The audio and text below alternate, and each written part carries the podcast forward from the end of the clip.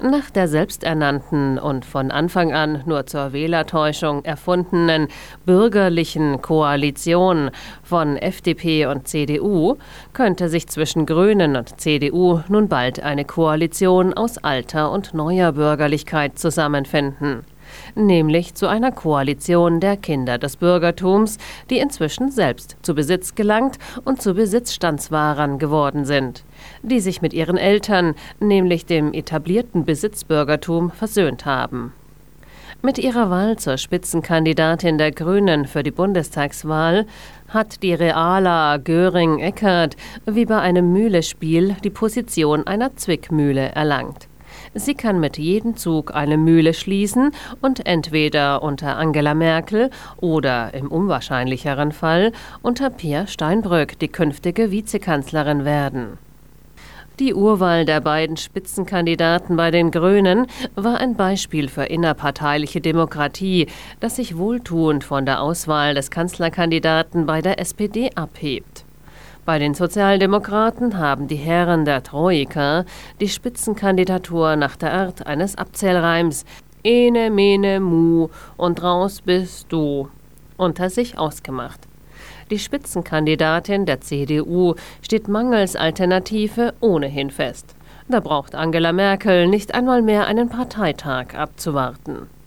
Und ob Philipp Rösler die FDP in den Wahlkampf führen wird, hängt ausschließlich von der Landtagswahl in Niedersachsen ab. Die Urwahl bei den Grünen, an der sich beachtliche 61,64 Prozent der knapp 60.000 Parteimitglieder beteiligt haben, war auch angesichts von 15 Bewerbern mutig. Auch die Promis der Partei mussten bei der Basis antreten dass zur Überraschung der Parteispitze 47 Prozent dafür gestimmt haben, dass Katrin Göring-Eckardt neben Jürgen Trittin die Grünen in den Wahlkampf führen soll, macht zugleich offenkundig, dass fast die Hälfte der aktiven Parteimitglieder in der wertkonservativen bürgerlichen Mitte angekommen sind. Wir wollen die bürgerliche Mitte niemand anderem überlassen, sagte dann auch Göring Eckert nach ihrem Abstimmungssieg gegen Claudia Roth und Renate Künast. Schon vor drei Jahren schrieb der Parteienforscher Franz Walter pointiert. Die Grünen von 2009 sind so, wie die Grünen 1983 die CDU beschrieben haben. Furchtbare Bürger, elitär, selbstgefährlich um nicht missverstanden zu werden. Ich finde Katrin Göring-Eckardt nicht unsympathisch. Sie hat als Bundestagsvizepräsidentin keine schlechte Figur gemacht im Amt der Präses der Evangelischen Kirchensynode, als Mitglied im Rat der EKD und als Präsidentin des Evangelischen Kirchentages 2011 in Dresden hat sie zwar den Aufbruch von unten beschworen, konnte aber vor allem wegen der schwierigen Finanzsituation den Abbruch der evangelischen Kirche nach unten nicht aufhalten. Ansonsten predigte sie, wie man das von einem aufrechten evangelischen Christenmenschen erwarten darf. Wir können uns mit denen an einem Tisch setzen, mit denen niemand essen will. Wir können die in unsere Mitte holen, die am Rand stehen. Wir können die sein, die das Notwendige tun, das, was die Not wendet. Diese christlich-karitative Haltung hat Göring-Eckardt wohl auch den medialen Ruf als Anwältin der Ärmsten und als Kämpferin für soziale Gerechtigkeit eingetragen und ihr Eintreten für die Agenda-Politik haben ihr die Mainstream-Medien schon seit langer Zeit mit freundlicher Publizität entlohnt. Dass sich die thüringische Ostfrau gegen die schrille Claudia Roth und gegen die verbissene Renate Künast so deutlich durchgesetzt hat, ist ein weiteres Beispiel dafür, wie die Medien die innerparteiliche Willensbildung aller Parteien prägen und sogar bestimmen.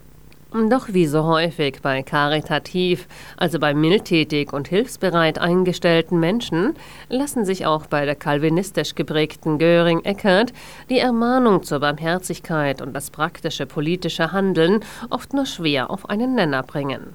Sieht man nämlich von den Reden in ihren eher repräsentativen Ämtern ab und blickt auf das tatsächliche politische Handeln der früheren Fraktionsvorsitzenden der Grünen in der rot-grünen Koalition, so gehörte sie damals geradezu zu den Einpeitscherinnen der Agenda-Politik. Im Tonfall Gerhard Schröders redete die Reala ihrer Partei und uns ein, es geht darum, den Sozialstaat auf die radikal veränderten Bedingungen einzustellen. Sie huldigte dem Mythos der Senkung der Lohnnebenkosten als angebliches Mittel zur Arbeitsbeschaffung. Sie war und ist eine vehemente Verfechterin der privaten Altersvorsorge und setzte sich für Steuervergünstigungen dafür ein. Sie war und ist für die Rente mit 67. Sie war und ist für das Harz-Regime, auch wenn sie sich später mildtätig für die Erhöhung der Regelsätze aussprach. Kurz, Katrin Göring-Eckardt ist wesentlich mitverantwortlich für die Agenda-Politik und hält wie die SPD-Führungsriege nach wie vor an ihrem vorausgegangenen Tun fest. Wenn sie heute für eine bessere Gesellschaft eintritt, so müsste sie gerade als evangelische Christin wissen, dass dies nur dann glaubwürdig wäre, wenn sie auch nur ein wenig Buße üben würde für das sozialpolitische Zerstörungswerk, das sie mit angerichtet hat. Die ehemalige Theologiestudentin redet zwar heute von guter Arbeit und gerechter Entlohnung, umgeht aber geflissentlich die Harzgesetze, die täglich das Gegenteil bewirken. Sie glaubt, trotz ihres verbalen Eintretens für einen Mindestlohn, in welcher Höhe, an das neoliberale Dogma, dass hohe Löhne Arbeitsplätze gefährdeten.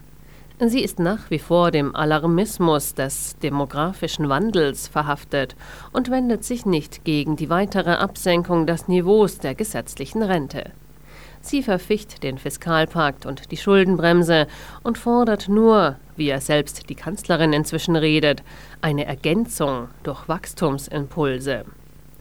Kurz, bis auf Nuancen passen ihre politischen Äußerungen teilweise sogar wortgleich mit den Papieren aus dem sozialdemokratischen Lager und den Reden von Pers Steinbrück zusammen.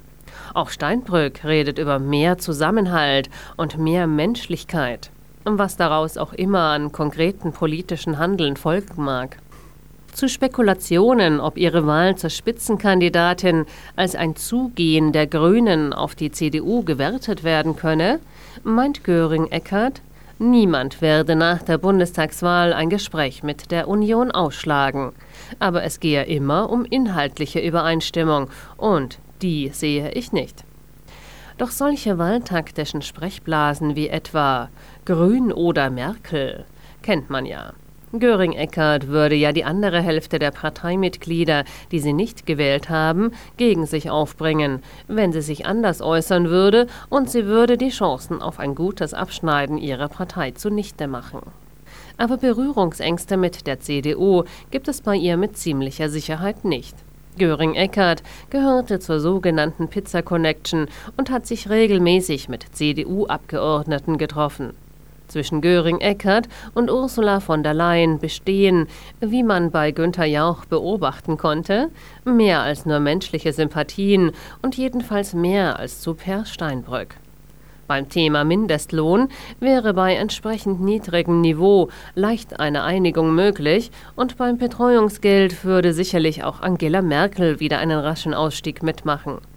Die Europapolitik der Kanzlerin haben die Grünen und der andere Spitzenkandidat Jürgen Trittin, wenn auch mit verbaler Kritik an der Performance, ständig mitgetragen. Schwarz-Grün steht angesichts der Annäherung der Grünen an die sogenannte bürgerlichen Mitte nicht viel im Wege. Das Beste kommt noch, schrieb Göring-Eckardt auf ihre Website. Das Beste für sie persönlich dürfte sein, Vizekanzlerin unter Angela Merkel zu werden oder im weniger wahrscheinlichen Fall unter Per Steinbrück. Göring-Eckardt hat sich wie bei einem Mühlespiel die Position einer Zwickmühle verschafft. Sie kann mit jedem Zug eine Mühle schließen und ihre Spielgegner ausspielen. Die Grünen sind nicht nur in der Rolle der Öko-FDP angekommen. Sie haben auch die Rolle der FDP als Zünglein an der Waage und als Mehrheitsbeschaffer eingenommen.